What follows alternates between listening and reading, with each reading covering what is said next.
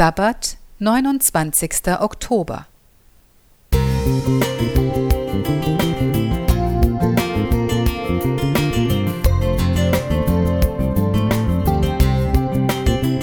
Ein kleiner Lichtblick für den Tag.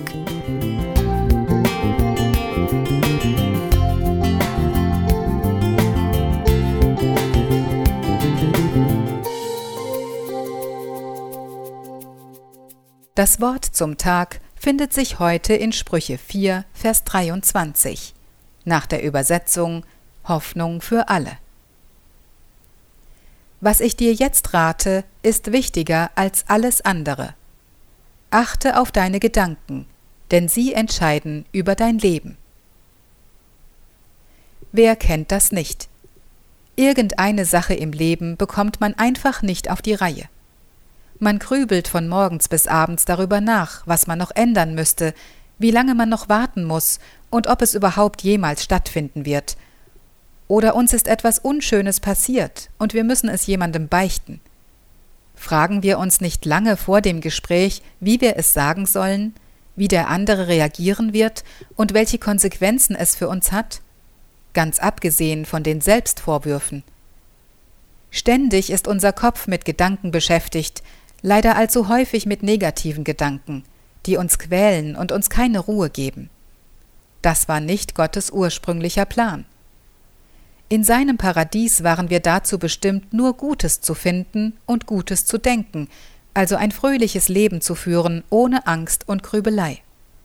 Erst die Sünde brachte jenen teuflischen Kreislauf in unser Denken, der uns permanent beschäftigt. Du bist es nicht wert. Das schaffst du nie. Du machst immer die gleichen Fehler. Kommen dir diese Gedanken bekannt vor? In Sprüche 4, Vers 23 rät Gott uns ganz besonders, auf unsere Gedanken zu achten. Warum ist das so wichtig? Nun, er beantwortet die Frage selbst, damit wir ein gutes Leben haben.